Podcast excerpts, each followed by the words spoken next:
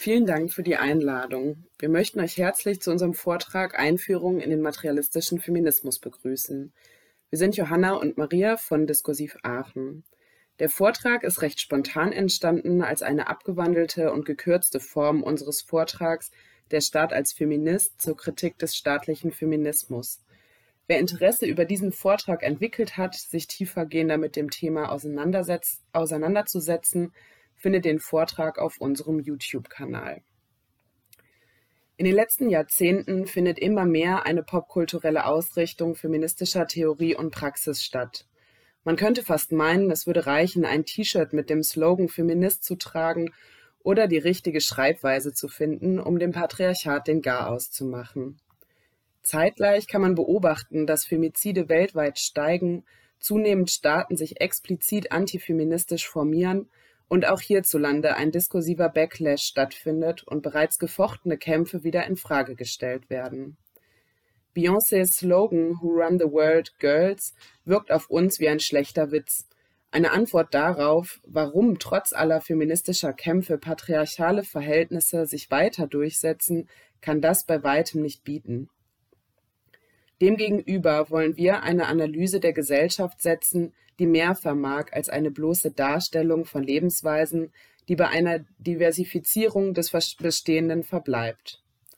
Nur indem die Grundlage kapitalistischen Wirtschaftens und dessen Auswirkungen auf das Geschlechterverhältnis verstanden wird, können die kapitalistisch-patriarchalen Verhältnisse tatsächlich zum Tanzen gebracht werden. Hierfür wollen wir in unserem Vortrag eine Grundlage schaffen und das Interesse wecken, sich weitergehend mit einer materialistischen Analyse auseinanderzusetzen. Wir werden im Vortrag zunächst auf die historische Entwicklung des kapitalistischen Patriarchats eingehen und dann die Vermittlungszusammenhänge zwischen kapitalistischer Wirtschaftsordnung, ihrer staatlichen Steuerung und patriarchalen Strukturen aufzuzeigen. Die Verhältnisse in ihrer Gänze zu analysieren, hilft dabei, das dialektische Verhältnis von Struktur und Handeln zu fassen. Zitat nach Marx Es ist nicht das Bewusstsein der Menschen, das ihr Sein, sondern umgekehrt ihr gesellschaftliches Sein, das ihr Bewusstsein bestimmt.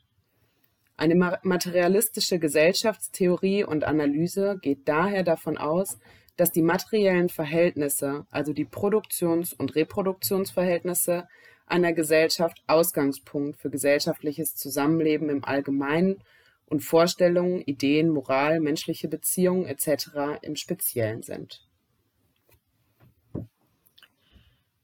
Die jetzigen Verhältnisse, in denen wir leben, sind keine natürlichen. Vielmehr sind sie menschengemacht und historisch gewachsen. Um das Hier und Jetzt zu verstehen, ist es in unserer Auffassung wichtig zu begreifen, wie dieses geworden ist. Darum werde ich den Strukturwandel, dem die Produktion bzw. die Reproduktion der Arbeitskraft in der globalen Wirtschaft innerhalb der Geschichte unterworfen war, beschreiben und erklären, wie sich der Kapitalismus entwickelt hat. Dabei wähle ich eine politische Lesart und interpretiere diese mit Hilfe von Marx kreierten und durch Feministinnen wie Silvia Federici weiter erarbeiteten Kategorien. Ich möchte ein besonderes Augenmerk auf die Beschreibung der Neuordnung der Reproduktionsarbeit innerhalb der globalen Wirtschaft und ihre Auswirkungen auf die soziale Stellung der Frau legen. Um die heutige Situation der Geschlechterverhältnisse zu verstehen, reicht es nicht, die nahe Vergangenheit zu betrachten, vielmehr denken wir, muss man bis ins Mittelalter zurückschauen. Wenn wir die Stellung der Frau im Mittelalter im Übergang zwischen diesem und dem Kapitalismus betrachten wollen, sind dafür zwei gesellschaftliche Ebenen wichtig. Die eine ist die religiöse und die andere die wirtschaftliche. Die mittelalterliche Gesellschaft war auch eine patriarchale, das mittelalterliche Patriarchat wurde jedoch religiös begründet. Die Frau galt in ihm als ein Gefäß der Sünde Aufgrund der ihr unterstellten Schwäche und dem Mangel an Vernunft erlag sie der Sünde viel schneller und verführte auch den Mann zu dieser. Sie war von den meisten klerikalen Berufen ausgeschlossen. Rund um diese Darstellung der Frau gab es immer wieder Kämpfe, die von Frauen und Männern gefochten wurden. Frauen spielten in der heretischen Bewegung eine große Rolle. Hier wurde auf einer religiösen Ebene für Frauen zahlreiche Freiheiten erkämpft, wie etwa im Bereich der Geburtenkontrolle und der Stellung der Frau im gemeinschaftlichen Zusammenleben. Jedoch wurde diese Bewegung durch Klerus, Adel und Bourgeoisie durch Erlasse niedergeschlagen. Frauen, die in heretischen Bewegungen aktiv waren, wurden als Hexen angeklagt und ermordet. Ganze Bevölkerungsgruppen wurden zur Aufstandsbekämpfung ausgemerzt.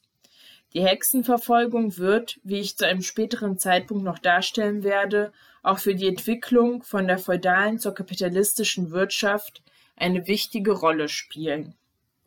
Auf einer wirtschaftlichen Ebene spielt die Unterteilung von Männer und Frauen im Mittelalter eine weniger große Rolle als im Kapitalismus und war mit keinen größeren Abwertungen verknüpft.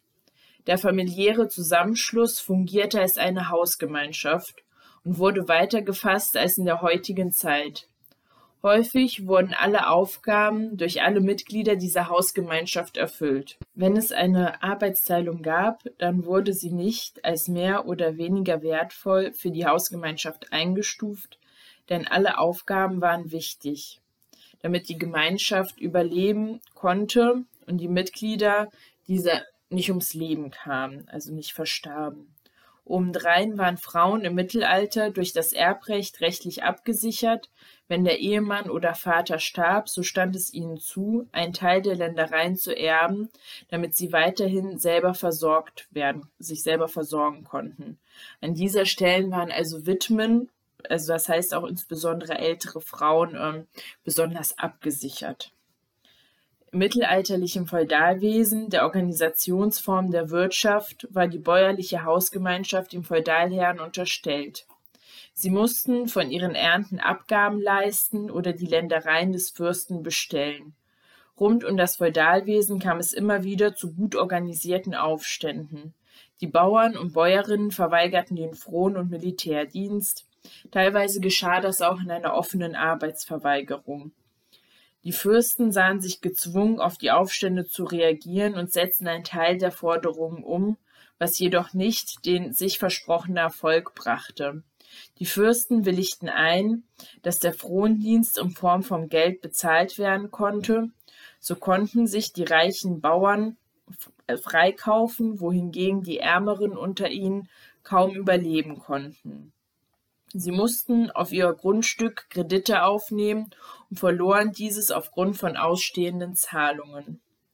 So wurden an dieser Stelle nicht nur die Grundlage für das monetäre System, wie wir es heute kennen, gelegt, sondern auch die Bauernschaft gespalten, wodurch innerhalb der Bauernschaft Konflikte entstanden. Im selben Zuge wurde das Erbrecht für Frauen abgeschafft. Diese Entwicklung ist dialektisch zu bewerten.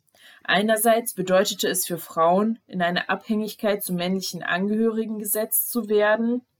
Das heißt auch im Notfall, wenn keine vorhanden waren, äh, ja, dem Elend und der Bettelei ausgesetzt zu sein. Gleichzeitig bedeutete das auch, dass äh, Frauen ähm, ja, selbstständig in die Städte zogen und ihren Lebensunterhalt für sich und ihre Kinder selber verdienten. Bis ins 15. Jahrhundert ist dokumentiert, dass die meisten Zünfte Frauen aufnahmen. Frauen übten Berufe wie Ärztinnen aus und schlossen sich häufig zu Frauengemeinschaften zusammen und organisierten in ihnen das tägliche Leben. Diese Entwicklung gab ihnen auch eine gewisse Unabhängigkeit. Ab dem 15. Jahrhundert kam es aufgrund der Pestepidemie zu einer Krise der Arbeit. Durch die Pest verloren viele Menschen ihr Leben, sodass es mehr Arbeitsplätze gab als Arbeiterinnen. Die, das stimmte die Arbeiterinnen und Bäuerinnen natürlich selbstbewusst, da ihnen die kollektive Macht bewusst war und sie in Solidarität an dieser Stelle noch miteinander verbunden waren. Sie forderten besonders hohe Löhne, da sie wussten, dass Adel und Bourgeoisie von ihnen abhängig waren. Sie glichen sich zum Entsetzen von Adel, Klerus und Bourgeoisie diesen immer mehr im Lebensstil an. Obendrein konnte sich das Feudalwesen kaum noch aufgrund dieser Krise der Arbeit selbst reproduzieren, so dass Kaufleute, Adel und Klerus unter einen sehr großen Druck gerieten. Diese Krise läutete ab dem Ende des 15. Jahrhunderts den Prozess den Marx zum Ende des ersten Bandes des Kapitals die ursprüngliche Akkumulation nennt, die lange Phase des Übergangs zwischen Feudalwesen und Kapitalismus ein. Welche marxistische Wissenschaftlerinnen wie Federici als eine Form der Kontrarevolution der oberen Klassen werteten, mit denen sie wieder versuchten, die Oberhand über die wirtschaftlichen Abläufe zu gewinnen. Es wurden unterschiedliche Gesetze erlassen, die die Solidarität zwischen den Arbeiterinnen zu spalten vermochten, von denen die Frauen der Arbeiterinnenklasse die Leidtragenden waren. Vergewaltigungen wurden nicht mehr unter Strafe gestellt und die Prostitution sogar von Seiten des Klerus befördert. Dadurch fand eine Herabsetzung der Frau und eine Entsolidarisierung von männlichen und weiblichen Arbeiterinnen statt. Zudem kam es zu immer mehr Landenteignungen unter dem Deckmäntelchen des Protestantismus. An dieser Stelle wurden viele Handwerkerinnen und Bäuerinnen, die zum Protestantismus übergetreten waren, um den Zehnt, also die Kirchensteuer nicht bezahlen zu müssen, bitter enttäuscht. Auch wurde an dieser Stelle durch den protestantischen Arbeitsethos begründet, mit der Abschaffung der heiligen Tage das Arbeitsjahr fast verdoppelt. Gemeinschaftliche Flächen wurden immer wieder eingezäunt und abgeschafft. Durch die sogenannte Einhegungen sollte vorgeblich die Landwirtschaft revolutioniert werden. Jedoch profitierte von dieser Revolutionierung der Lebensmittelproduktion nicht die arme Arbeiterinnenklasse oder die armen Kleinbäuerinnen, vielmehr wurde ihnen die Lebensgrundlage entzogen. Zu diesem Zeitpunkt fielen viele Kleinbäuerinnen aus ihrer Versorgungsstrukturen. Sie litten Hunger, zogen als Bettlerinnen durchs Land und widersetzten sich der neuen entstehenden Gesellschaftsordnung. Vor den eingehegten Flächen demonstrierten insbesondere Frauen. Die damaligen Menschen waren noch nicht für den Kapitalismus diszipliniert. Diese Disziplinierung war keine freiwillige Anpassung, sondern vielmehr, wie wir gleich sehen werden, ein brutaler Akt. Menschen, die nicht arbeiten, wurden in Arbeitshäuser gesperrt und zur Arbeit gezwungen.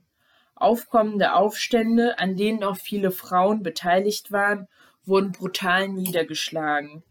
Aufständische und widerständische Frauen wurden immer wieder vorgeworfen, Hexen zu sein und sich als solche zur Folter und Tod verurteilt wurden. Hierüber wurden Frauen zu einem ganz bestimmten Frauenbild im Kapitalismus sozialisiert und Gewalt gegen Frauen normalisiert. Aufgrund der desolaten Lebensbedingungen dezimierte sich zwar die Zahl der Arbeiterinnen immer weiter, doch dieses Mal waren die Arbeiterinnen in einem schlechteren in einer schlechteren Position, da sie frei von Produktionsmitteln und Ländereien waren und sich nicht mehr selber versorgen konnten. Sie waren an dieser Stelle nicht mehr in der Lage, sich durchzusetzen, da sie vereinzelt und entsolidarisiert waren. Die kapitalistische Art zu wirtschaften konnte sich, an, konnte sich allen Widerständen zum Trotz durchsetzen.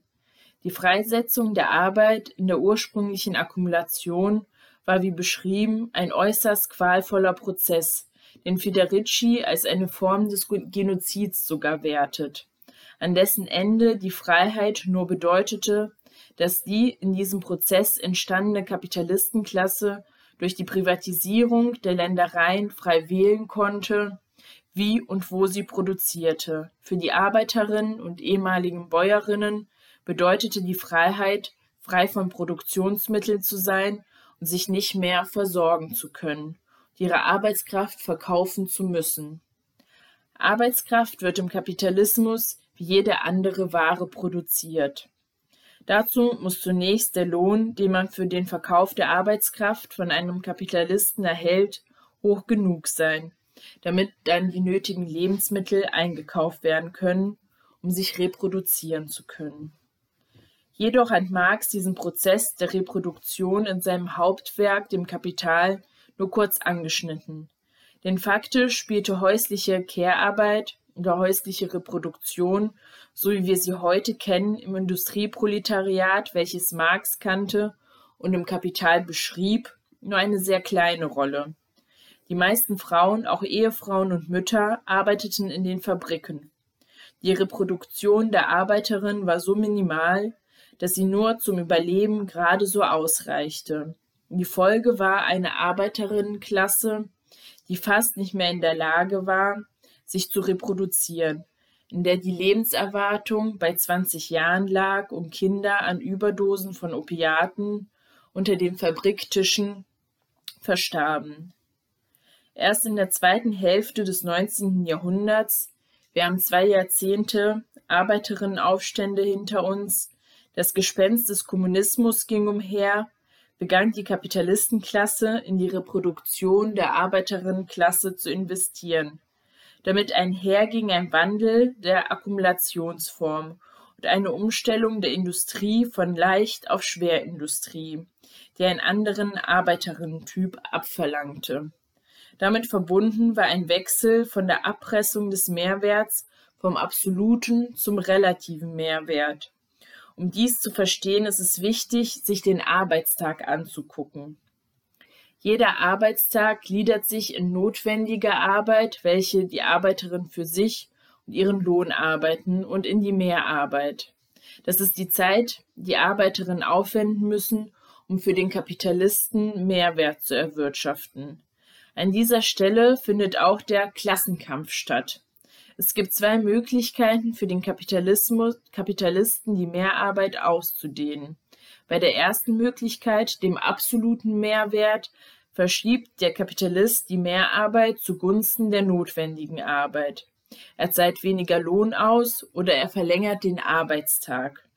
Das heißt, die Arbeiterinnen müssen länger arbeiten. Und so haben die Arbeiterinnen entweder weniger Geld oder Zeit zur Reproduktion und können sich schlechter erholen. Bei der zweiten Möglichkeit der Abpressung des relativen Mehrwerts werden die Produktionsbedingungen revolutioniert durch beispielsweise neue Maschinen oder die Art, die Arbeit zu organisieren, wird neu gestaltet. So wird der Wert der Arbeitskraft durch die Steigerung der Produktionskraft erzielt. Wie wir später sehen werden, liegt auch genau hier das Dilemma der ähm, bezahlten Care-Arbeit. Aufgrund der Änderung der Akkumulationsform, den schlechten Zustand der Arbeiterinnenklasse und den massiven Arbeitskämpfen sah die Kapitalistenklasse sich gezwungen, in die Reproduktion der Arbeiterinnenschaft zu investieren. Es wurde auf das Einnährermodell gesetzt und ging mit der Verdrängung der Frau aus den Fabriken einher. Dazu wurden sogenannte Fabrikgesetze erlassen, die Arbeit von Frauen einschränkten sowie eine Lohnpolitik vorantrieben, die die Steigerung des Lohns der männlichen Arbeiter zur Folge hatte. Bis zum Ende des 19. Jahrhunderts betrug der Lohnunterschied 40 Prozent. So wurde die Arbeiterin als Konkurrentin auf den Arbeitsmarkt ausgeschaltet, was für die männlichen Arbeiter auch eine unheimliche Erleichterung bedeutete. Gleichzeitig wurde das traditionelle Bild der Frau als Mutter und Dienerin wiederbelebt und vorangetrieben. Dies war mit viel Anstrengung verbunden, denn auch die damalige Bourgeoisie musste feststellen, dass Frauen die Gabe, sich um Kind und Kegel zu kümmern, nicht natürlich zukommt, worauf auch die Zahl der durch Opiate verstorbenen Kleinkinder hindeutete. Vielmehr musste für die proletarischen Frauen Schulungen angeboten werden, damit diese überhaupt lernen, einen Haushalt zu führen. Das fordistische Modell nahm seinen Lauf. Hier wurde auf Massenproduktion am Fließband gesetzt, ein relativer Wohlstand ermöglicht auch proletarischen Familien teilweise das Einernährermodell. Und die Frauen wurden zunehmend auf die Rolle der Hausfrau und Mutter festgeschrieben und beschränkt. Das entwickelte sich bis in die 60er und 70er Jahre des 20. Jahrhunderts. Diese ähm, Zeit war eine sehr bewegte Zeit, in welcher das fordistische Familienmodell und der Kapitalismus als Ganzes immer wieder in Frage gestellt wurde. Gleichzeitig kam es im globalen Norden immer wieder zu Lohnarbeits- und Akkumulationskrisen. In diesem Zusammenhang ist die Globalisierung des Kapitalismus als eine Reaktion auf die Krisenhaftigkeit zu verstehen. Es wurde auf wirtschaftlicher und politischer Ebene Entscheidungen getroffen, um auf die Krise zu reagieren und die kapitalistische Wirtschaft neu zu strukturieren, sodass Staat und Kapital wieder die Oberhand gewinnen konnten. Damit wurde das Zeitalter des neoliberalen Kapitalismus eingeläutet. Dies ist durch zwei Verschiebungen im globalen Norden geprägt. Die erste Verschiebung war weg von einem warenproduzierenden Akkumulationstyp hin zu einer Finanzialisierung der Wirtschaft. Die zweite Verschiebung fand statt weg von einer industriellen Produktion hin zu Wissenschaft, Wissen und Information. In diesem Zusammenhang wurde auch ein Teil der Reproduktionsarbeit durch das Kapital neu organisiert. Ein Teil der reproduktiven Tätigkeit sind zur wertschöpfenden Dienstleistung geworden, die Arbeiterinnen käuflich erwerben können oder sogar müssen. Jedoch bedeutet dies bei weitem kein Ende der häuslichen Reproduktionsarbeit. Gleichzeitig wurden mit der fortschreitenden Durchkapitalisierung der Welt immer mehr Arbeitskräfte auf den Arbeitsmarkt geworfen. Immer neue Standorte werden für das Kapital erschlossen. Die Schaffung der sogenannten, sogenannten freien Produktionszonen im globalen Süden und auf dem Gebiet der ehemaligen Sowjetunion findet nicht automatisch statt. Vielmehr ist es ein brutaler Prozess, begleitet durch Landgrabbing im globalen Süden und Privatisierung der ehemals staatlichen sowjetischen Wirtschaft. Die Änderungen gehen wie bei der ursprünglichen Akkumulation im 15. und 16. Jahrhundert in Europa mit der Verelendung ganzer Menschenmassen einher. Durch diese Maßnahmen wird eine Wahl der Produktionsstätten flexibilisiert, sodass bei Widerständen am jeweiligen Standort dieser jederzeit beliebig gewechselt werden kann, so wird die Möglichkeit für ständiges Einsetzen der ursprünglichen Akkumulation geschaffen. Es findet eine globale Kooperation zwar zwischen den Arbeiterinnen im Produktionsprozess statt, aber nur im Produktionsprozess und nicht im zwischenmenschlichen Miteinander. Obwohl sie miteinander kooperieren müssen, um ein Produkt herzustellen, bleiben sie vereinzelt. Die eben beschriebenen Entwicklung hat zu einer Deindustrialisierung des Westens geführt. Gleichzeitig fand eine Verschiebung im Bereich der, des Arbeitsplatzes statt, von Industriestandort zur Heimarbeit. Immer mehr Menschen arbeiten flexibel von zu Hause. Dadurch findet eine Entgrenzung der Arbeitszeit statt. Durch die Prekarisierung der männlichen Arbeit findet eine Verschiebung weg vom Einnehmermodell hin zum Doppelverdienermodell bis dazu, dass jeder Mensch der Hausgemeinschaft arbeiten muss, statt. Das bedeutet, dass immer mehr Frauen auf den kapitalistischen Arbeitsmarkt gespült werden. Mit dem Untergang des Fordismus und dem Rückgang des Kleinfamilienmodells wurden Frauen als Arbeitskraftbehältnisse, also als Trägerin der, wahren, der wahre Arbeitskraft wahrgenommen. Frauen können, wie die Geschichte zeigt, im Kapitalismus als eine industrielle Reservearmee benannt werden. An dieser Stelle kommt der Staat ins Spiel, denn immer dann, wenn die Wirtschaft Frauen als Arbeitskraftbehältnisse braucht, werden staatliche Subventionen, also Unterstützungen, erlassen. Wenn die Wirtschaft sie nicht benötigt, wird ihnen das Hausfrauendasein schmackhaft gemacht. Trotz zahlreicher, immer wieder auftretender Krise ist der Kapitalismus bis heute auf diese Weise organisiert. Im Folgenden wollen wir der Frage nachgehen, welche Folgen die Entwicklung des Kapitalismus auf die Reproduktionsarbeit und das damit einhergehende Geschlechterverhältnis hat. Wie bereits erwähnt, fand eine Ausweitung auf weibliche Beschäftigung statt, die mit der Prekarisierung männlicher Lohnarbeit einherging. Sie arbeiten damals wie heute häufig in informellen Ökonomien und dem, ähm, unter dem Existenzminimum und im Dienstleistungssektor mit dem Fokus auf Reproduktionsarbeit. In, ähm, in diesem Zusammenhang sollte man aber nicht den Fehler machen, dass Frauen vorher nicht gearbeitet haben, sowohl in der Sowjetunion, wo ähm, Frauen ja in unterschiedlichsten Bereichen gleich dem Mann äh, Arbeit getätigt haben, haben auch immer Frauen im globalen Süden in Subsistenzwirtschaften gearbeitet. Die Art der Arbeit und die Organisation war lediglich eine andere. Gleichzeitig wird von Frauen immer mehr verlangt, einen großen Teil der Reproduktionsarbeiten nach wie vor zu leisten.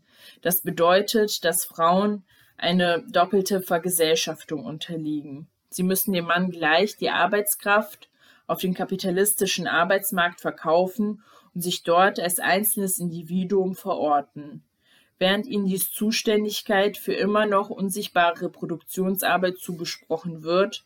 Dadurch wird ein weibliches Leitbild produziert, was es kaum zulässt, über die erfahrenen Überlastungen zu sprechen, der diese gesetzlich oder nicht gesetzlich, sondern gesellschaftlich als Norm gesetzt werden.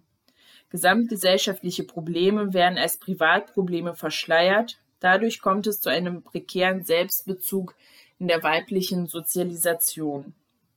Gleichzeitig müssen immer mehr reproduktive Tätigkeiten auf den Dienstleistungssektor ausgelagert werden. Hier finden wir noch, hier werden wir noch später sehen, findet eine Verschiebung der Reproduktionstätigkeit auf migrantische und proletarische Frauen statt. Beispiel dafür ist die osteuropäische Pflegerin. Dies sorgt für eine Verschiebung von Krisen der Reproduktion, da diese Frauen in ihren Herkunftsländern auch Reproduktionstätigkeiten verüben müssten und dafür auch zuständig sind. Im Zuge des Landgrabings im globalen Süden kam es immer wieder zu Widerstand durch Frauen, die sich nicht von der Subsistenzwirtschaft abwenden wollten, da dies die Grundlage des menschlichen Überlebens vor Ort ist. Ohne diese sind sie frei von jeglichen Produktionsmitteln und geraten in eine Abhängigkeit. Gleichzeitig findet im globalen Norden Konferenzen statt, denen Politikerinnen darüber debattieren, wie sie dem globalen Süden weiter durchkapitalisieren können und so Landgrabbing verschleiern. Interessant in diesem Zusammenhang ist, dass im globalen Süden ähnlich wie zu der Zeit der ursprünglichen Akkumulation in Europa widerständige Frauen als Hexen markiert und verfolgt werden. Besonders auffällig ist der historische Fakt, dass es sich dabei um Frauen handelt, die sich der Zerstörung der Subsistenzwirtschaft widersetzen. Der Angriff auf Frauen durch Hexenverfolgungen geschieht im Namen des abendländischen Exportprodukts, dem Christentum, in Form der evangelikalen Sekten. Zugleich wurden trotz zahlreicher Fortschritte bei den industriellen Produktionsmitteln im Verhältnis kaum ein Fortschritt in der Technik der Hausarbeit erzielt. Dies liegt einerseits daran, dass das Kapital nur in Sektoren investiert, von denen es sich ein extra Mehrwert verspricht. Andererseits ist es ein großer Teil der reproduktiven Arbeit mit affektiven Handlungen verbunden, die nicht einfach von Maschinen übernommen werden können. Gleichzeitig können wir beobachten, dass im Neoliberalismus noch mehr Zeit für Reproduktion aufgrund von staatlichen Kürzungen abverlangt wird. Die Arbeit wird dann meist von weiblichen Angehörigen übernommen, so werden Patientinnen in Krankenhäusern von ihren ähm, vor ihrer tatsächlichen Genesung entlassen. Die Nachbehandlung wird zu Hause von den Angehörigen übernommen. Obendrein können wir eine Finanzialisierung der Reproduktionsarbeiten sehen. Das bedeutet, dass für reproduktive Tätigkeiten immer mehr Kredite aufgenommen werden müssen. Beispiel dafür sind Studienkredit oder Kredit, um Wohnraum zu erwerben. Durch die Verschuldung sind die Menschen noch abhängiger von ihrer Lohnarbeit und neigen deutlich weniger zum Aufstand, weil sie Sorge um ihr Überleben haben, verständlicherweise. An dieser Stelle habe ich äh, mich bemüht darzustellen, dass Geschichte nicht linear verläuft, sondern sich dialektisch in Form von gesellschaftlichen Kämpfen entwickelt. Wie in der historischen Betrachtung aufgezeigt, ist das Kapitalverhältnis Ergebnis jahrhundertelanger Entwicklung und Kämpfe und mit ihr die patriarchale Formierung, der wir auch heute gegenüberstehen. Sie ist keinesfalls naturwüchsige Begebenheit, sondern gesellschaftliches Verhältnis. Die ursprüngliche Akkumulation schaffte die Voraussetzungen, unter denen heute sowohl Produktions- wie auch Reproduktionsverhältnisse sich uns darstellen. Das Kapitalverhältnis hat sich als Ergebnis verschiedener Krisen immer wieder neu formiert, um stetige, stetige Akkumulation und damit seinen Erhalt sicherzustellen. Die wesentlichen Grundlagen dieses Systems bleiben dabei jedoch bestehen und werden jetzt im Folgenden aufgezeigt.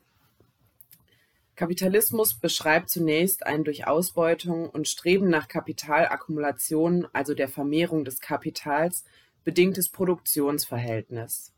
Es wird vornehmlich gewinn- und nicht bedarfsorientiert produziert und gehandelt.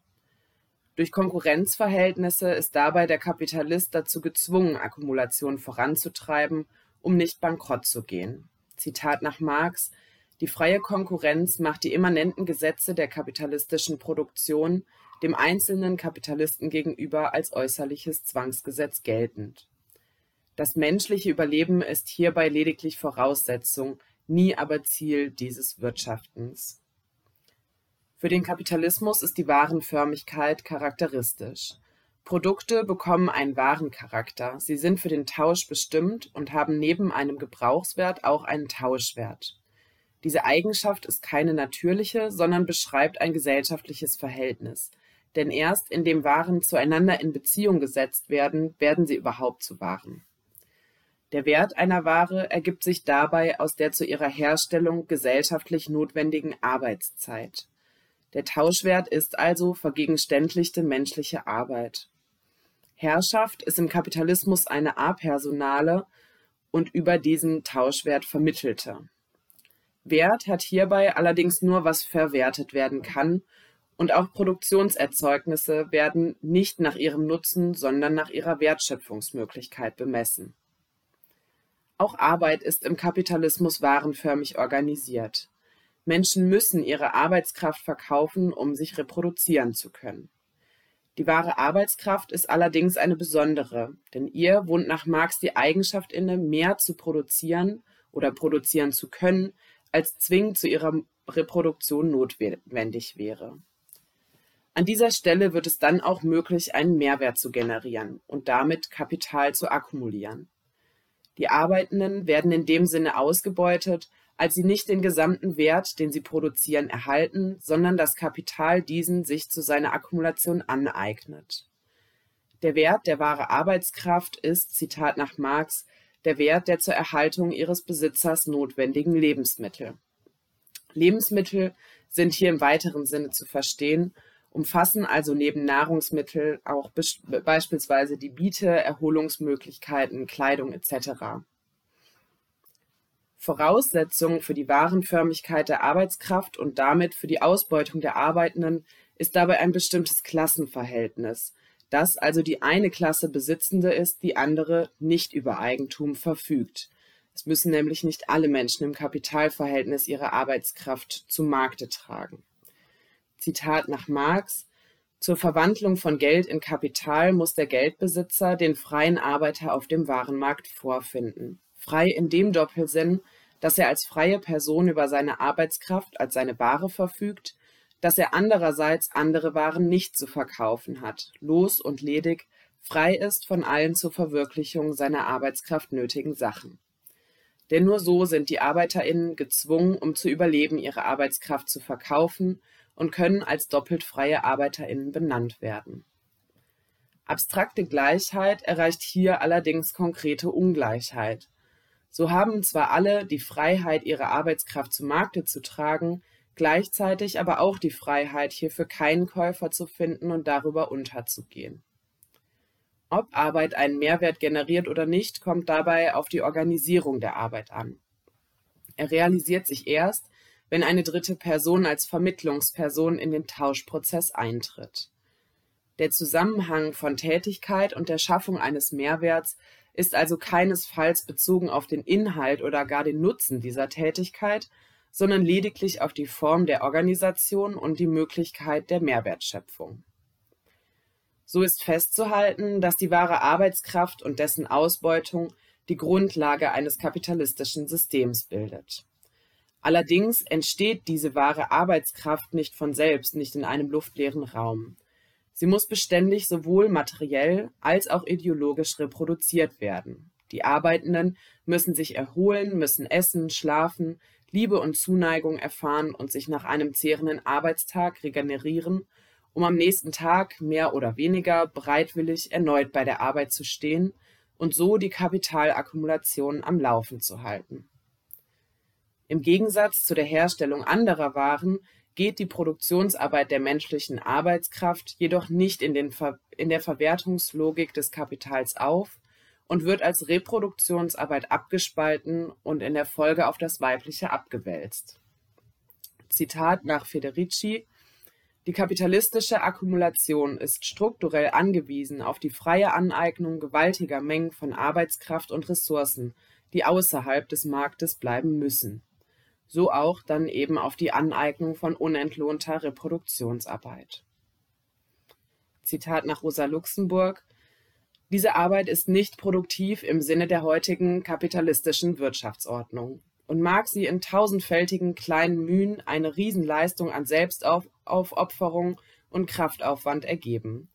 Sie ist nur private Angelegenheit des Proletariers, sein Glück und Segen und gerade deshalb bloße Luft für die heutige Gesellschaft als produktiv gilt, solange Kapitalherrschaft und Lohnsystem dauern werden, nur diejenige Arbeit, die Mehrwert schafft, die kapitalistischen Profit erzeugt. Der Kapitalismus ist nun zwar grundlegend auf Versorgungsleistungen wie Kinder aufziehen, emotionale Sorge leisten, kochen, putzen etc. angewiesen, die Erbringung dieser Leistungen ist allerdings nicht in der Verwertungslogik vorgesehen denn hier wird kein offensichtlicher Wert geschaffen.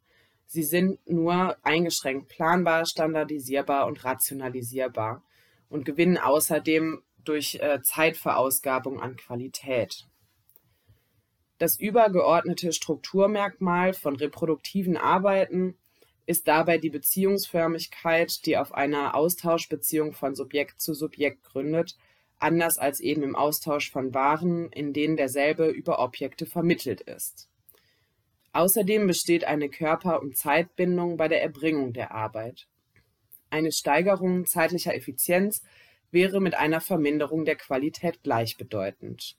Demnach ist dann eben Wertschöpfung nur in einem sehr, sehr geringen Maße möglich. Reproduktive Tätigkeiten entziehen sich also in diesem Sinne der kapitalistischen Logik. Dadurch wird die Sphäre der Reproduktion notwendig von der kapitalistischen Norm der Produktionsarbeit abgespalten und abgewertet und bleibt im kapitalistischen Patriarchat weiblich konnotiert.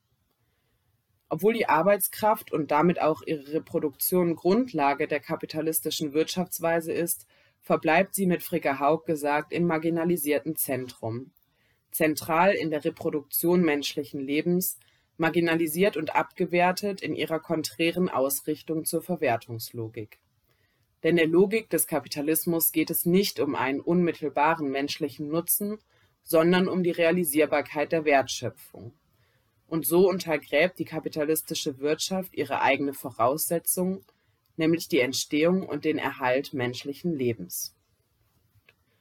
In der Folge ergeben sich zwei entgegengesetzte Sphären, die geschlechtlich besetzt sind die Sphäre der Reproduktion und die der Produktion. Diese sind, Zitat nach Roswitha Scholz, einerseits relativ autonom, auf der anderen Seite bedingen sie sich aber wechselseitig. Die reproduktive Sphäre geht dabei jedoch nicht einfach aus der produktiven hervor, sie ist abgespalten. Denn in einer kapitalistisch organisierten Gesellschaft, in der die Zeitverausgabung der reproduktiven Tätigkeit nicht in der Verwertungslogik aufgeht, ist das Kapital auf eine Sphäre angewiesen, die all das in sich aufnimmt und ausschließlich als Bedingung ökonomischen Handelns fungiert. Regeln der Verwertungslogik bestimmen so zum einen die der ökonomischen Sphäre, gleichzeitig jedoch auch die der abgespaltenen Reproduktion. Die Aufwertung des Kehrsektors und aller reproduktiven Tätigkeiten bleibt also in einer kapitalistischen Gesellschaft nicht aus ethischen oder moralischen Gründen aus, sondern aufgrund systemimmanenter Strukturmerkmale. Die sich so ergebende Wertabspaltung beschreibt, dass, Zitat nach Oswita Scholz, Reproduktionstätigkeiten, aber auch damit verbundene Gefühle, Eigenschaften, Haltungen vom Wertverhältnis, dem System der abstrakten Arbeit abgespalten und zum weiblichen Lebenszusammenhang gemacht werden. Neben der abstrakten Arbeit, also gesellschaftlich notwendigen Arbeitszeit zur Herstellung des Tauschwerts, fußt der Wert als zentrale Größe des Kapitalismus auf der Abspaltung und Abwertung der reproduktiven Tätigkeiten und damit dann eben auch von Weiblichkeit. Diese bildet gewissermaßen die dunkle Rückseite des Werts selber, wie Roswitha Scholz das ausdrückt. Die Abspaltung ist so das Basiselement der gesellschaftlichen Totalität des Kapitalismus. Der Kapitalismus hat hierbei widersprüchliche Tendenzen. So ist er in seiner Mehrwertakkumulation erstmal geschlechtsblind.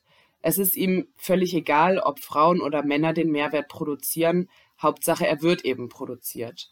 Zum anderen bleibt Reproduktionsarbeit mit all den hier benötigten Eigenschaften notwendig abgespalten, abgewertet und geschlechtlich konnotiert, worauf ich später noch näher eingehen werde. Das Kapitalverhältnis ist gesellschaftliche Totalität. Das bedeutet, dass auch der Staat im Zusammenhang mit demselben fungiert um die Scheidung der Arbeitenden von ihren Subsistenzmitteln zu sichern, um Privateigentum wirksam zu machen und um die Individuen rechtlich frei aufeinander treffen zu lassen, sie also als doppelt freie Lohnarbeitende zu bestimmen, bedarf es der staatlichen Macht, die diese sichert. So konstituiert sich der Staat als strukturelles Gewaltorgan. Neben der Schaffung der Grundlagen des Kapitalverhältnisses sichert der Staat auch auf indirektem Wege seine Aufrechterhaltung, indem er die Interessen der herrschenden Klasse bündelt und die der Ausgebeuteten desorganisiert und spaltet. Er sucht die Arbeitenden durch verschiedene sozialstaatliche Leistungen zu befrieden und betreibt so gewissermaßen präventive Aufstandsbekämpfung. Er fungiert als ideeller Gesamtkapitalist und ist in der Herstellung dieses hegemonialen Herrschaftssystems sowohl auf repressive Anteile wie auch auf politische und materielle Zugeständnisse angewiesen. Diese dürfen jedoch nie das Kapitalverhältnis an sich angreifen oder in Gefahr bringen. Das Kapitalverhältnis bestimmt die Spielregeln und steckt den Rahmen, innerhalb dessen staatliche Entscheidungen getroffen werden. Sowohl die Produktions- als auch die Reproduktionsverhältnisse werden durch den juristisch-politischen und den ideologischen Überbau, den der Staat herausbildet, gewährleistet. Der ideologische Überbau ist hierbei nicht als austauschbar zu verstehen, sondern als aus den Produktionsverhältnissen entspringend und zwingend zu dessen Fortbestehen notwendig. Durch staatliche Bildungsinstanzen und Institutionen werden, Zitat nach Althusser, Regeln der Beachtung der gesellschaftlich-technischen Arbeitsteilung und damit letztlich auch Regeln der durch die Klassenherrschaft etablierten Ordnung vermittelt und die wahre Arbeitskraft ideologisch hergestellt. Dem Kapitalinteresse geht es, wie bereits aufgezeigt, nicht darum, Menschen an sich zu erhalten, sondern lediglich ihre Arbeitskraft. In der Ausbeutung der Arbeitenden und damit der Verlängerung des Arbeitstages zu Lasten ihrer Reproduktion kennt die Logik des Kapitals an sich keine Grenzen und bedarf deswegen auch einer externen Regulation. Zitat nach Marx die, diese Gesetze zügeln den Drang des Kapitals nach maßloser Aussaugung der Arbeitskraft durch gewaltsame Beschränkung des Arbeitstags von Staatswegen. Notwendig wird diese Begrenzung zum einen zur, Befried zur Befriedung der Arbeitenden und zum anderen, um die Arbeitskraft erhalten zu können. Staatliche Steuerung folgt also stets den Bedürfnissen des Kapitals, nicht in erster Linie denen der Arbeitenden. Wertförmige Wirtschaft kann demnach nur durch die relativ autonome Instanz des Staates bestehen, da dieser sie entgegen ihrer eigenen Prinzipien reguliert. Indem die Reproduktion der wahre Arbeitskraft nicht in der Verwertungslogik der kapitalistischen Produktionsweise aufgeht und daher nicht berücksichtigt wird, Zitat nach Haller, untergräbt die kapitalistische Wirtschaft ihre eigene Voraussetzung, die Entstehung und den Erhalt menschlichen Lebens. Aus diesem Grund kommt dem Staat im kapitalistischen Gesamtgefüge eine zentrale Rolle zu. Denn Staatstätigkeit bildet sich als Folge der Durchsetzung einer Produktionsweise, die selbst nicht alle Voraussetzungen für ihr Funktionieren erbringen kann. Der Staat verfolgt hierbei historisch spezifische und immer wieder angepasste Strategien. Strukturmerkmal derselben bleibt jedoch, dass er die Reproduktion der Arbeitskraft sowohl sicherstellt wie kontrolliert und dabei die divergierenden, also sich entgegenstehenden Kapitalinteressen auszugleichen sucht. Er setzt hierbei auf minimale Wertumverteilung, indem er beispielsweise versorgende Arbeitsbereiche durch Steuern aus den produzierenden Gewerben finanziert. Dies betrifft dann auch den professionalisierten Bereich der Reproduktionsarbeit. Hier wird das fehlende Wertschöpfungspotenzial kompensiert durch niedrige Löhne und oder staatliche Subventionen. Diese sind jedoch immer abhängig von den Profiten der produktiven Bereiche und daher enorm krisenanfällig, wie sich auch ja aktuell beobachten lässt. Der Staat ist demnach immer Staat des Kapitals. Wie auch bei der Betrachtung der Produktionsverhältnisse, so ist auch die Staatskritik dabei aber keine moralisch individuelle. Seine Rolle in den Verhältnissen ist, wie aufgezeigt, eine strukturelle und keine auf Fehlentscheidungen oder Machtgier basierende. Der moderne Staat trennte Öffentliches und Privates, und in diesem Prozess eignete er sich in der öffentlichen Sphäre das Gewaltmonopol an, exkludierte dabei jedoch das Private. Hier wurde das familiale Patriarchat unter anderem durch explizite Gesetze mit dem Recht der legitimen Gewaltanwendung gegen Frauen und Kinder ausgestattet. Hier ist eine historische Kontinuität festzuhalten.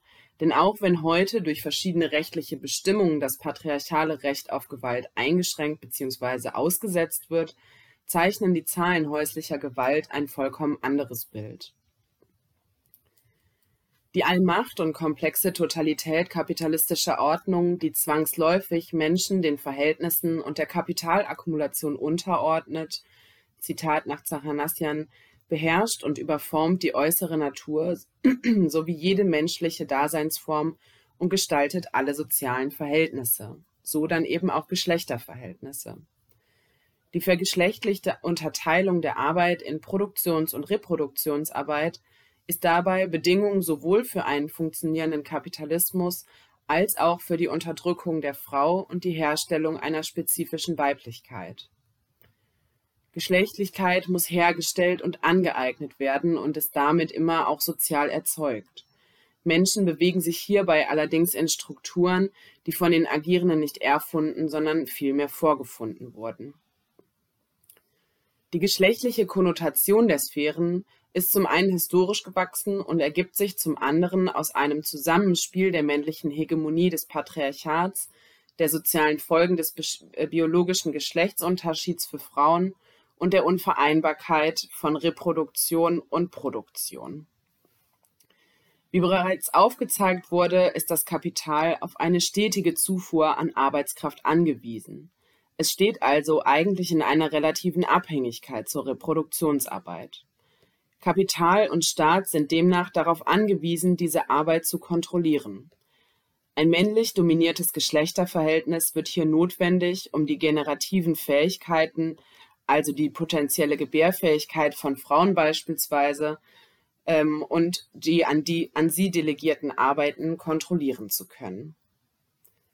Eine strikte Arbeitsteilung zur Koordination und Kontrollierung von Reproduktionsarbeit und Produktionsarbeit wird hierdurch notwendig.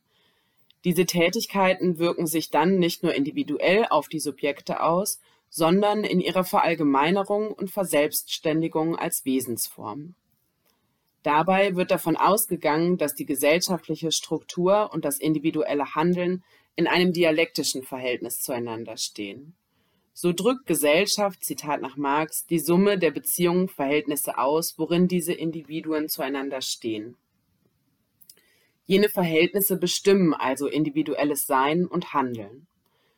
Für das Kapitalverhältnis ist jedoch ein Fetischverhältnis zu diesen Zusammenhängen inhärent und wichtig. Individuen müssen den gesellschaftlichen Strukturen Folge leisten, um überleben zu können. Es handelt sich hierbei aber nicht um eine rationale, bewusste Entscheidung, sondern um den stummen Zwang der Verhältnisse. Indem die Mehrheit der Individuen sich gemäß der kapitalistisch-patriarchalen Verhältnisse verhält bzw. verhalten muss, erscheint dieses Verhältnis als naturgemäß und rational. Es wird sozusagen zur zweiten Natur des Menschen. So reproduzieren die Individuen durch ihr Verhalten auf der einen Seite das Bestehende, auf der anderen Seite wird ihr Verhalten jedoch durch die Verhältnisse hergestellt und bestimmt. Die von der Mehrheit der Subjekte gelebten Geschlechterbeziehungen verallgemeinern sich so. Sie basieren auf einer rigiden Arbeitsteilung und konstituieren so ein von Ungleichheit geprägtes Geschlechterverhältnis. Erworbene Fähigkeiten, die durch spezifische Tätigkeiten erworben sind, wirken in der Makroperspektive wie Geschlechtsmerkmale. Durch die Ausübung von Tätigkeiten treten Menschen in Beziehung zu sich selbst und konstituieren so ihre Subjektivität. Zitat nach Marx Indem er durch diese Bewegung auf die Natur außer ihm wirkt und sie verändert, verändert er zugleich seine eigene Natur. Was im Kapitalverhältnis trotz formaler Gleichheit ungleich bleibt, muss biologistisch verklärt hergeleitet werden. So wird beispielsweise der Frau eine biologische Prädisposition unterstellt, die sie allein nicht zur Sorge bestimmt. Hier spielen jedoch auch tatsächliche oder vorgestellte vermeintliche biologische Gegebenheiten eine Rolle, beziehungsweise potenzielle Gegebenheiten. Durch die potenzielle Gebärfähigkeit der Frau fällt sie potenziell für gewisse Zeiten aus der Kapitalakkumulation heraus und wird teilweise staatlich subventioniert. Wenn bedacht wird, dass das Kapital eben nicht Bedürfnisse befriedigt, sondern immer eine möglichst große Kapitalakkumulation anstrebt, wird deutlich, dass hier eine biologische Möglichkeit zur ersten Grundlage der Unterdrückung und der Verweisung der Frau in die Reproduktionstätigkeiten bildet. Um die Trennung der Sphären aufrechtzuerhalten, ist ein binäres, auf der Abwertung der Frau basierendes Geschlechterverhältnis notwendig, das Menschen durch Sozialisation, Kultur und wirtschaftliche Zwangsverhältnisse immer wieder ideologisch formt und in die ihnen vorgesehenen Rollen presst. Die geschlechtliche Konnotation der Sphärentrennung stellt sich durch die Prinzipien, die charakteristisch und notwendig für diese Bereiche sind, dar. So ist die öffentliche ökonomische Sphäre, in der Menschen als Handelspartner und Konkurrenten aufeinandertreffen, männlich konnotiert und mit Härte, Konkurrenz und Gewinnstreben assoziiert. Demgegenüber ist die reproduktive Sphäre, die durch Emotionalität und Sorge bestimmt wird und sich der Verwertung widersetzt, weiblich konnotiert. Durch diesen Widerspruch der reproduktiven Sphäre zur kapitalistischen Norm muss sie, wie ich gesa schon gesagt habe, notwendigerweise abgespalten und abgewertet werden. Diese konkreten Unterschiede der Geschlechter sind hierbei nicht als biologische Determination oder ahistorische Wesenseigenheiten zu verstehen, aber es ist dennoch wichtig, die aus den Verhältnissen hervorgebrachten Kategorien als solche zu erkennen und zu analysieren. Denn eine Verneinung dieser Kategorien bedeutet, Zitat nach de Beauvoir, für die Betroffenen keine Befreiung, sondern nur eine unredliche Ausflucht. Das geschlechtlich besetzte Verhältnis von Wert und von ihm abgespaltenen bildet das übergeordnete, Zitat nach Zachanassian, konstituierende Strukturprinzip der kapitalistischen Gesellschaft, die patriarchal organisiert ist. Diese Trennung spaltet dabei sowohl die gesamtgesellschaftliche Wirklichkeit als auch die jeweiligen Sphären und bürgerlichen Subjekte in sich. Die Frau ist im Kapitalismus in der Folge einer doppelten Herrschaft ausgesetzt, der Herrschaft durch das Kapital und der Herrschaft durch den Mann. In der Sphäre des Privaten, also der Familie und Partnerschaft, in der die reproduktiven Tätigkeiten nach wie vor zu einem Großteil von Frauen geleistet werden, entsteht eine wirtschaftliche Abhängigkeit zwischen den Geschlechtern. Gleichzeitig muss die Frau heute, um überleben zu können, auch ihre Arbeitskraft zu Markte tragen. Was daraus folgt, ist eine doppelte Vergesellschaftung und Ausbeutung der Frau. Auch der Staat des Kapitals hat eine geschlechtliche Konnotation und Bedeutung. Besonders familienpolitische Leistungen verleiten manche bürgerlichen Feministinnen, den Staat als Verbündeten feministischer Ziele zu verhandeln. Wo der Staat auf der einen Seite materielle Grundlagen schafft und die konkrete Lebenssituation von Frauen zumindest zu lindern vermag, wird bei genauerer Betrachtung jedoch sowohl die hiermit erfüllte Kontrolle der Reproduktionsarbeit wie auch der Klassencharakter derselben deutlich. So profitieren hauptsächlich gut ausgebildete Frauen aus höheren Lohnklassen. Diese sollen dem Kapital gut ausbeutbare Arbeitskräfte bereitstellen und zugleich selbst eine bleiben, trotz Kindererziehung. Die staatlichen Geldleistungen können Anreiz für diese Frauen sein, Kinder zu bekommen, Frauen, die beispielsweise von Transferleistungen abhängig sind, bekommen diese jedoch nicht. So kann der Staat vermittelt über jene Leistungen Kontrolle darüber ausüben, wer Kinder bekommt und wer aus Mangel an finanziellen Möglichkeiten eben nicht. An dieser Stelle kann von einem Klassenkampf von oben vermittelt durch den Staat gesprochen werden. Zitat nach Oswita Scholz Das Wirken der Wertabspaltung geht durch alle Ebenen und Bereiche, also auch durch die verschiedenen Bereiche der Öffentlichkeit. Der Kapitalismus ist auf eine bestimmte Form des Subjekts angewiesen. Erst durch die Verkörperung der Arbeitskraft wird der Mensch Subjekt in der warenförmigen Logik des Kapitalismus. Subjekt wird hier, was Wert schafft und ist damit männlich konnotiert. Alles der Verwertung nicht zuträgliche wird in die Frau projiziert und auf sie abgespalten. Sie wird so zum Objekt des Männlichen degradiert. So kann auch heute von der Frau als dem anderen Geschlecht gesprochen werden, wie Simone de Beauvoir das schon gemacht hat. De Beauvoir, sie wird bestimmt und unterschieden mit Bezug auf den Mann, dieser aber nicht mit Bezug auf sie. Sie ist das Unwesentliche angesichts des Wesentlichen. Er ist das Subjekt, er ist das Absolute, sie ist das andere. Hieraus ergibt sich zum einen die Objektifizierung der Frau durch den Mann und zum anderen die männliche Überlegenheit, welche auf der Abwertung der Frau und allem Weiblichen basiert. So ist die männliche Subjektbildung in hohem Grade vom Weiblichen und der Frau abhängig. Zitat nach Rolf Pohl Die Folge ist die Entwicklung einer mehr oder weniger paranoid getönten, im Notfall kampfbereiten Abwehrhaltung, deren unbewusster Kern eine ambivalente, aus Angst, Lust und Hass gekennzeichnete Einstellung zu allem Bedrohlichen ist, das als Schwäche, als nicht männlich empfunden und mit Frau und Weiblichkeit assoziiert bzw. davon abgeleitet wird und energisch bekämpft werden kann. So bleibt die Frau in der Allmacht des wahren produzierenden Patriarchats notwendig unterdrückt. Patriarchale Verhältnisse können hier also als immanentes Strukturmerkmal des Kapitalismus bewertet werden und müssen dieses auch. Trotz zahlreicher feministisch gefochtener Kämpfe um partielle Erfolge für das Leben von Frauen und Mädchen gehen Patriarchat und Kapitalismus weiter Hand in Hand. In den Sphären des Öffentlichen und des Privaten, des Produzierenden und Reproduzierenden voneinander abgespalten und gesellschaftlich konnotiert sind hier wird eine Sphäre der anderen systematisch untergeordnet und so die in ihr agierenden Subjekte. Wo das gesamte Sein der Subjekte sowohl nach außen als auch nach innen abgespalten wird, werden Unterdrückungsverhältnisse diesen Verhältnissen inhärent. Wo sowohl reale Abhängigkeiten als auch abstrakte Abwertungsmechanismen geschaffen werden, wird ein System reproduziert, dass ohne die Abspaltung der Reproduktion und dessen Abwälzung auf das weibliche Subjekt nicht stabil wäre. Hier wird deutlich, dass ein Feminismus, der nicht die Verhältnisse angreift, notwendig eine verkürzter ist und die wirkliche Gleichstellung der Geschlechter und universelle Emanzipation als utopische verkennt.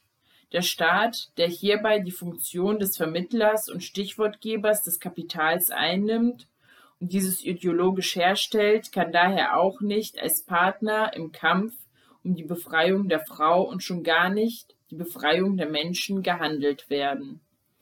Ziel einer revolutionären feministischen Theorie und Praxis muss dagegen eine Emanzipation sein, die die Frage nach der Umwälzung der Verhältnisse hin zu einer befreiten Gesellschaft stellt.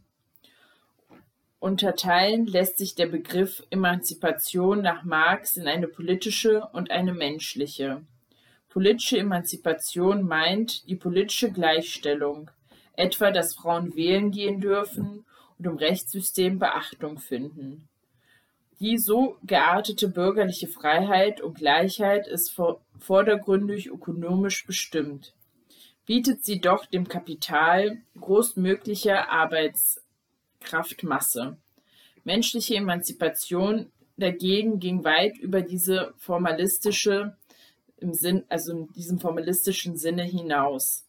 In den momentanen Verhältnissen wird jedwede Verschiedenheit und reale Ungleichheit, die trotz politischer Emanzipation bleibt, als etwas Naturgegebenes verklärt oder im staatlichen Hilfsprogramm auszugleichen versucht. Diese Programme zeigen, dass hier nicht etwa von verschiedenen Menschen ausgegangen wird, die einander gleichgestellt sind, sie bleiben eine Notlösung und eine Ausgeburt einer politisch verstandenen Emanzipation, die in dem Glauben verharrt, die realen Verhältnisse seien nicht grundlegend veränderbar, sondern im besten Falle korrigierbar. Im Kapitalismus vergessen Menschen Prozesse, die verantwortlich sind für die Entstehung von Vermittlungszusammenhängen. Es handelt sich hierbei um ein gesellschaftliches Prinzip, welches bedingt wird durch Lebens- und Produktionsbedingungen im Kapitalismus. Menschen erkennen also ihre eigene Verwobenheit und ihre Vermittlung zur Gesellschaft nicht mehr. Der Fetischismus bzw. die Mystifikation der Verhältnisse entspringt hierbei nicht der Manipulation der Herrschenden, sondern vielmehr der Struktur der bürgerlichen Gesellschaft. So täuscht die Entfremdung über die Erkenntnis der dem Menschen innewohnenden Kraft hinweg. Es bleibt also zu erkennen, dass die Verhältnisse und ihnen inhärenten Ungleichheiten Menschen gemacht sind. Emanzipation muss also die Aufhebung der Entfremdung bedeuten, also das Erinnern an das Gewordensein der Dinge, der Verhältnisse und des Selbst. Denn universelle menschliche Emanzipation ist erst dann erreichbar, wenn die Menschen ihren eigenen Kräfte als gesellschaftlich erkennen und organisieren Hierfür ist eine umfassende kritisch-materialistische Analyse unerlässlich. Nur so ist die Realisierung einer befreiten Gesellschaft möglich. Denn eine Assoziation freier Menschen ist möglich, auch sie wäre Menschen gemacht. Um diese zu erreichen, ist der erste Schritt die Erkenntnis über die Zustände, in denen wir aktuell leben. Nur so kann aus der Klasse an sich die Klasse für sich werden. Dazu ist es wichtig, die jetzigen Verhältnisse zu analysieren und an ihnen Kritik zu üben. Konkret bedeutet das für einen Feminismus, der die Emanzipation der Frau anstrebt, dass er diese sowohl im Verhältnis zum Kapital betrachtet, als auch im Geschlechterverhältnis zum Mann. Schließlich ist die Frau durch die doppelte Vergesellschaftung auch doppelt ausgebeutet. Sie wird sowohl vom Kapital als auch vom Mann ausgebeutet. Beide Aspekte müssen bedacht werden, denn die Emanzipation der Frau kann aufgrund der wie im Vortrag dargestellten gesamtgesellschaftlichen Verflechtung von Geschlechtlichkeit und Kapital weder als Nebenwiderspruch abgetan, noch kann sie als eine Form von Repräsentationspolitik ohne die Emanzipation der gesamten Menschheit stattfinden. Beim ersten wird die Befreiung der Frau in die Utopie verbannt beim zweiteren verkommt sie zu neoliberalen Diversity-Programmen und wird zu einem oberflächlichen Feminismus, der dem Kapital nicht wehtut, sondern es vielmehr stabilisiert und Möglichkeiten für einen Klassenkampf von oben bietet. Zitat Ich habe lange Widerstand geleistet, die Illusion genährt, dass ich dem Schicksal meiner Mutter entkommen könnte, indem ich mich nicht an die Norm der Ehe anpasste. Mein Versuch, mich individuell zu emanzipieren, musste misslingen. Nicht stark genug, um Karrierefrau zu werden, herabzusehen auf andere Frauen, Leben ohne Wärme. Die Wahl zwischen Hausfrau und freier Frau, die Wahl zwischen zwei unwirklichen Idealen. Ich bin nicht mehr bereit, den hohen Preis zu zahlen, den Verlust meines eigenen Ichs, der auf fast jeder Ehe steht, aber ich bin noch nicht stark genug, mich auf den Beinen zu halten als Freiwild in einer von Männer beher Männern beherrschten Gesellschaft, schrieb einst Anja Meulenbelt, Feministin und Kommunistin der 1970er Jahre, und bringt auch immer noch für heute aktuell auf den Punkt, dass Frauen nur eine falsche Wahl haben. Lasst uns diese falsche Wahl angreifen und gemeinsam die menschliche Emanzipation erstreiten, sodass die freie Assoziation der Individuen Wirklichkeit wird. Dankeschön für euren Vortrag. Ähm, wir haben ein paar Fragen gesammelt, die ich euch jetzt einfach einmal stellen würde. Die erste ist, ist der Ursprung des Kapitalismus als Konterrevolution auf den Erfolg der ArbeiterInnen im Kontext der Pestepidemie zurückzuführen? Ähm, genau, also erstmal finde ich so die ähm, Idee vom Ursprung des Kapitalismus, ähm, glaube ich, das kann man sich nicht so vorstellen. Geschichtliche Entwicklung, wie wir im Vortrag auch dargelegt haben, passiert ja nie aufgrund von einem Ereignis oder einem Ursprung. Ich würde schon sagen, dass da unterschiedliche Ereignisse ähm, eine Rolle gespielt haben, die dann teilweise auch dialektisch ähm, zueinander fungiert haben, die zu der Entwicklung geführt haben.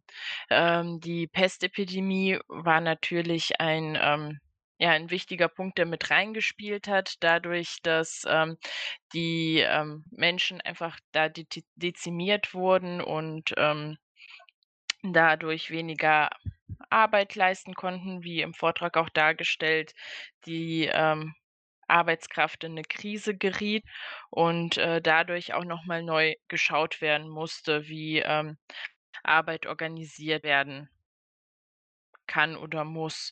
Ähm, dann haben ja na natürlich auch noch andere Entwicklungen 'ne Rolle gespielt, wie der Protestantismus oder, ähm ähm, genau.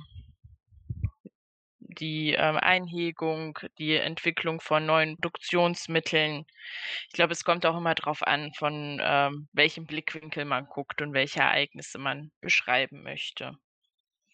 Und, ähm, heute sieht man das ja auch immer noch, dass diese Widersprüchlichkeit durch staatliche Eingriffe und auch Einverleibungen von Kämpfen der Staat, ähm, reagiert auf, ähm, Ereignisse und, ähm, genau. Wiederum Kämpfe reagieren dann auf, ähm, staatlichen Eingriffe.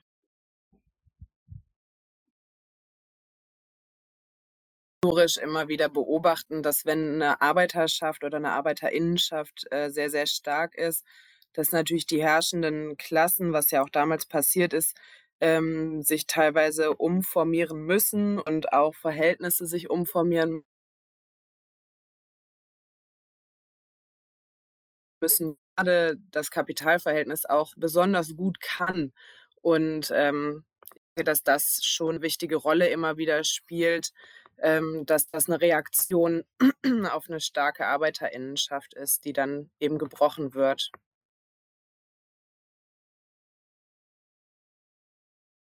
Okay, dann kommen wir zur zweiten Frage. Herrscht im neoliberalen Kapitalismus ein Arbeitskräftemangel, sodass auf weibliche Lohnarbeit zurückgegriffen werden muss? Ich würde sagen, dass, ähm, die Frage man auch wieder sehr dialektisch, äh, beantworten muss. Auf der einen Seite herrscht eine relative Überbevölkerung. Es, ähm, gibt mehr, ähm, Menschen, als das Kapital sie ausbeuten kann. Auf der anderen Seite aber doch ein Mangel an, ähm, Arbeitskraft, zumindest, ähm, hier im globalen Norden wird ja ähm, werden ja hochprofessionalisierte Arbeitskräfte benötigt und, ähm, da herrscht ein Mangel. Gleichzeitig, ähm, fand ja im Neoliberalismus auch von unterschiedlichen, ähm, Kämpfen, ähm, eine Umstrukturierung des Kapitalismus, ähm, st ähm, als Reaktion, wie gesagt, auf die Kämpfe, aber auch auf, ähm, Entwicklungen, dass, ähm, Arbeitskraft hier im globalen Norden sehr teuer ist. Man weg von der Industrie hin zu 'nem Dienstleistungs äh, und 'nem Care-Sektor sich, ähm, entwickelt hat in der kapitalistischen Ausbeutung. Und das sind ja in Teilen Berufen, die, ähm, auch von Frauen stark ausge ähm, ja, ausgeführt und ausgeübt werden, ähm, weil sie auch weiblich konnotiert sind aufgrund von, ähm, Geschichte. Genau, und darum würde ich sagen, hat man auf der einen Seite natürlich 'ne Überbevölkerung, aber auf der anderen Seite auch, ähm, einen Mangel an Arbeitskraft. Und darum ist es, ähm, wichtig, dass ähm, also, kann man heutzutage nicht mehr gleichzeitig auch noch von 'nem Gehalt leben. Und darum werden sowohl Männer als auch Frauen als, ähm, Arbeitskraftbehältnisse benötigt.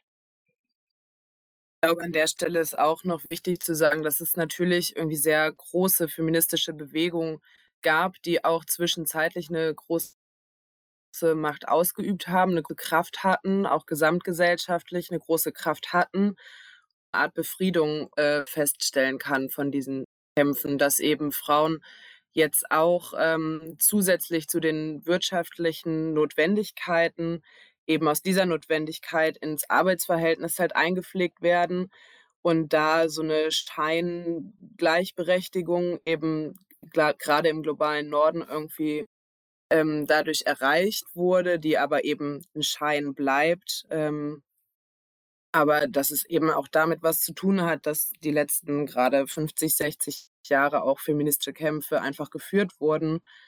Man eben aber trotzdem auch sieht, dass äh, die großen Themen ähnliche bleiben wie auch vor 100 Jahren noch. Okay, danke. Dann kommen wir zur dritten Frage. Entziehen sich Reproduktionsarbeiten von der kapitalistischen Logik oder sind sie nicht auch Teil der kapitalistischen Logik, indem sie notwendig ausgeschlossene Arbeit darstellen? Ähm, ja, genau das habe ich ja auch im Vortrag versucht deutlich zu machen, dass Reproduktionsarbeit im Prinzip eben die Rückseite derselben Medaille darstellt. Also sie ist notwendig anders und abgespalten und abgewertet von der Lohnarbeit, die eben zentraler Punkt im Kapitalverhältnis bleibt kann es aber nicht einfach gleichsetzen. Also man kann nicht anfangen zu sagen, das haben viele Feministinnen auch teilweise gemacht, ähm, Produktion, äh, Reproduktionsarbeit ist gleich Produktionsarbeit. So geht es nicht auf. Man muss in der Analyse schon die Unterschiede, die äh, auch eben fürs, für den Kapitalismus sehr wichtig sind, beachten und darf dann eben nicht in die Falle treten, das gleichzusetzen. Aber ja, klar, also Reproduktionsarbeit ist niemals außerhalb vom Kapitalverhältnis. Es ist ganz wesentlich, ähm, ist die Reproduktionsarbeit damit drin, aber eben abgespalten, anders konnotiert, bleibt halt im Dunkeln, um es so zu nennen. Und ähm, ist halt eben die, Roswitha Scholz nennt das, das finde ich ganz passend, die dunkle Seite des Werts und gehört aber dazu. Ich denke, dass, ähm, hier besonders so diese Vorstellung wichtig ist, dass bei der Produktionsarbeit Mehrwert, ähm, generiert wird, wohingegen das ja bei der Reproduktion nicht der Fall ist. Und, ähm, da quasi die Arbeit anders organisiert ist und, ähm dass Produktionsarbeit als Produktionsarbeit verstanden wird, hat sehr viel mit der Organisation der Arbeit zu tun und was Ziel dieser Arbeit ist.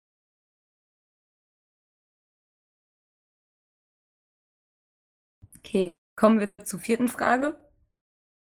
Würdet ihr der These zustimmen, dass sich vor allem in den letzten zwei Jahren mehr Gruppen dem materialistischen Feminismus versch äh, verschreiben? glaube, das ist schwierig so global zu sagen. Es ist natürlich schon zu beobachten, dass auch gerade zum Beispiel in Deutschland ja in den letzten Jahren neue Publikationen dazu rausgekommen sind, auch Gruppen sich explizit so verstehen. Ich glaube aber trotzdem darf man da nicht zu ähm, idealistisch drangehen. Ich glaube, es ist nach wie vor ein sehr marginaler Standpunkt, der materialistische Feminismus.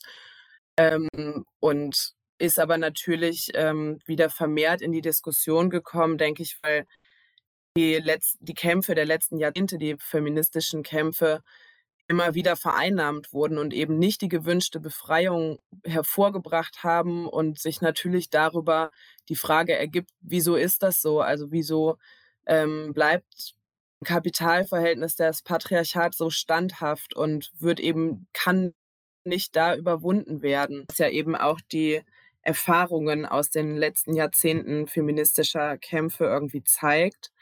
Ich denke, dass da die materialistische Analyse sehr gut weiterhilft, um das zu verstehen, um dahinter zu kommen, wieso das so standhaft bleibt und äh, dass da auch immer mehr das ähm, ja verstanden wird, sage ich mal, ähm, dass es eben eine umfassende Analyse braucht, es nicht genügen kann, das Bestehen halt zu diversifizieren oder ja, so eine Scheinrechtsstellung irgendwie zu erkämpfen, sondern dass es eben wirklich das große Ganze gehen muss und äh, dass eben das Bestehende komplett angegriffen werden muss. Und da hilft, glaube ich, materialistische Analyse sehr, sehr weiter. Und äh, das wurde, glaube ich, wesentlich, ist wesentlich mehr in den Fokus gerückt, aber eben trotzdem noch sehr marginal. Also gerade Gesamtgesellschaft ist ja eher so ein bürgerlicher Feminismus, der eben eher so, ja, wir müssen jetzt die Löhne so ein bisschen angleichen und äh, mehr Frauen in Führungspositionen und dann passt das alles. Ist ja schon gesamtgesellschaftlich wesentlich mehr im Fokus als jetzt ein materialistischer Feminismus.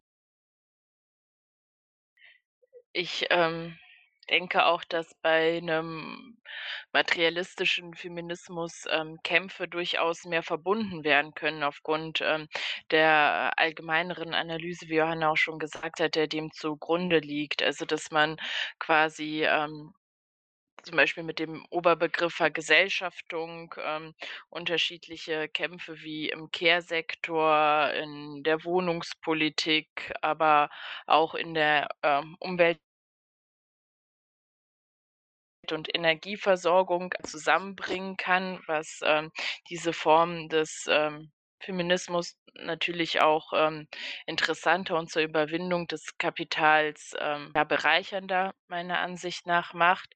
Aber gleichzeitig kann man auch in den unterschiedlichen ähm, Bereichen feministische Standpunkte mit dem materialistischen Feminismus besser rausarbeiten, weil zum Beispiel, wenn man sich den Themenkomplex Recht anguckt, ähm, heißt es ja auch ähm, für Frauen der Wohnungsmangel insbesondere ähm, ja, also sehr viel, da ähm, besonders Frauen als Alleinerziehende von äh, Wohnungstroffen sind oder beispielsweise ähm, dadurch äh, Frauenhäuser äh, überfüllt sind, dass äh, Frauen nicht in eigene Wohnungen vermittelt werden und ähm, bei Gewalt gegen Frauen Frauenhäuser natürlich nicht so unterstützen äh, können, wie sie wollen würden, wäre dieser Wohnungshandel. Und ähm, diesen Blick kann man mit einem materialistischen Feminismus, habe ich den Eindruck, noch mal besser schärfen und, ähm, aufzeigen, dass, ähm, Feminismus und feministischer Kampf, äh, sich in allen anderen Kampffeldern auch, äh, wiederfindet. Denn, ähm, eine, ja, Befreiung von, ähm Frauen, also jetzt der Kategorie Frau funktioniert nur in 'ner gesamt ähm, gesamtmenschlichen Befreiung und, ähm, das arbeitet der materialistische Feminismus meiner Meinung nach besser raus als andere Formen des Feminismus. Dass da erkannt wurde oder auch einfach sich sehr deutlich zeigt, grade auch aktuell, die Zahlen von Femiziden steigen immer weiter. Es gibt wahnsinnig viele Länder, die sich explizit antifeministisch wieder formieren. Und ich denke, dass da sehr deutlich wird, dass halt so eine individuelle Befreiung, wie die auch beispielsweise in den 68ern, ähm, das jetzt so verallgemeinern möchte, von queer-feministischer Seite oft ähm, vorgeschlagen wird sozusagen oder angestrebt wird, dass die halt in so einer Totalität, die der Kapitalismus ja ist, nicht aufgeht und äh, eben nicht zu einer Befreiung führen kann, sondern dass die gesamtgesellschaftlich laufen muss. Ich denke, dass eben auch der materialistische Feminismus da Dinge aufmachen kann und ähm, ja auch so einen Blick darauf finden kann, wie es danach denn aussehen könnte und dass eben eine ganz andere Gesellschaft möglich wäre und nötig wäre, um ähm, sich emanzipieren zu können und um dann auch wieder natürlich eine individuelle Emanzipation zu haben, ähm, genau, aber dass das halt der Weg über eine gesamtgesellschaftliche Emanzipation dass der Weg sein muss.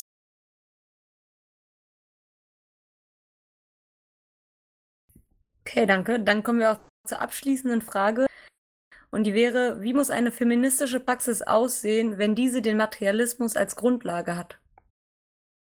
Wie wir schon in der vorherigen Frage angerissen haben, ist, ähm, bei einem materialistischen Feminismus die Idee, dass man unserer Ansicht nach weg von der Identitätspolitik, äh, geht und sich, ähm, gesellschaftlich, äh, breiter aufstellt und Gesellschaft in, ähm, ihrem Kern und den Kapitalismus analysiert und daraus Rückschlüsse für den Feminismus, ähm, ja, herausarbeitet. Und, ähm, der das Ziel sollte dann nicht eine sein, dass, äh, man quasi nur Sichtbarkeit haben möchte, sondern dass man darüber hinausgeht und, ähm, eine Befreiung aller Menschen, ähm, fordert. Genau. Und, ähm, das heißt jetzt nicht, dass man nicht im Hier und Jetzt, äh, Erfolge erzielen sollte. Das ist natürlich auch, äh, wichtig und, ähm, auch auf den auf dem Weg hin zu einer befreiten Gesellschaft äh, sind partielle Erfolge ähm, grundlegend. Ähm, nichtsdestotrotz ist ähm, ja darf man nicht aus dem, also das Ziel aus dem Blick verlieren, damit halt ähm, Kämpfe nicht vom Staat einverleibt werden können und dann nur noch zu Diversity-Programmen verkommen.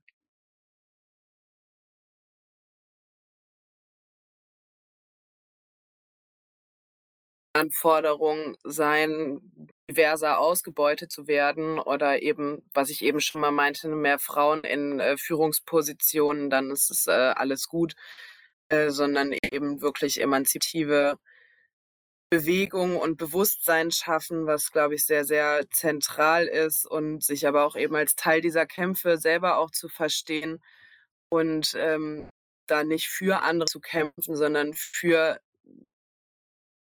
kämpfen für alle. Das ist natürlich erstmal, das muss man natürlich auch mit Inhalt und mit, mit Aktionen und so weiter füllen. Ähm,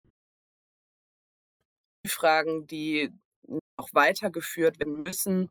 Es ist aber ja zum Beispiel, äh, um da Beispiele zu nennen, in den letzten Jahren schon zu beobachten, dass äh, der Streik wieder viel wichtiger geworden ist in der feministischen Bewegung, dass da wieder viel mehr drüber geredet wird und eben auch darüber, dann eben über Reproduktionsarbeit, die anders organisieren kann und wie man eben auch Kämpfe verbinden kann.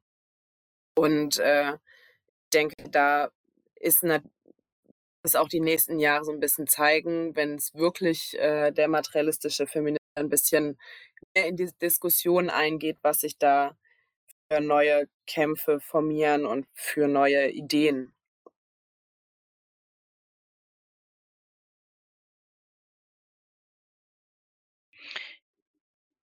Genau, der materialistische Feminismus oder Feminismus äh, muss unserer Meinung nach auch den Kapitalismus als Ganzes angreifen und ähm, wehtun. Und nur so ist erfolgreiche feministische Praxis äh, machbar.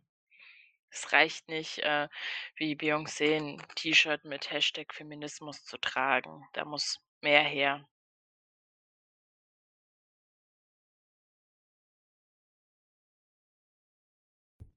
Danke, das waren unsere Fragen. Ähm, irgendwas sagen zum Abschluss? Erstmal vielen Dank für die Einladung zum Vortrag. Äh, wir hoffen, dass es vielleicht neue Perspektiven aufgemacht hat, neue Diskussionen zu einer Diskussion beitragen konnte. Genau, vielen Dank.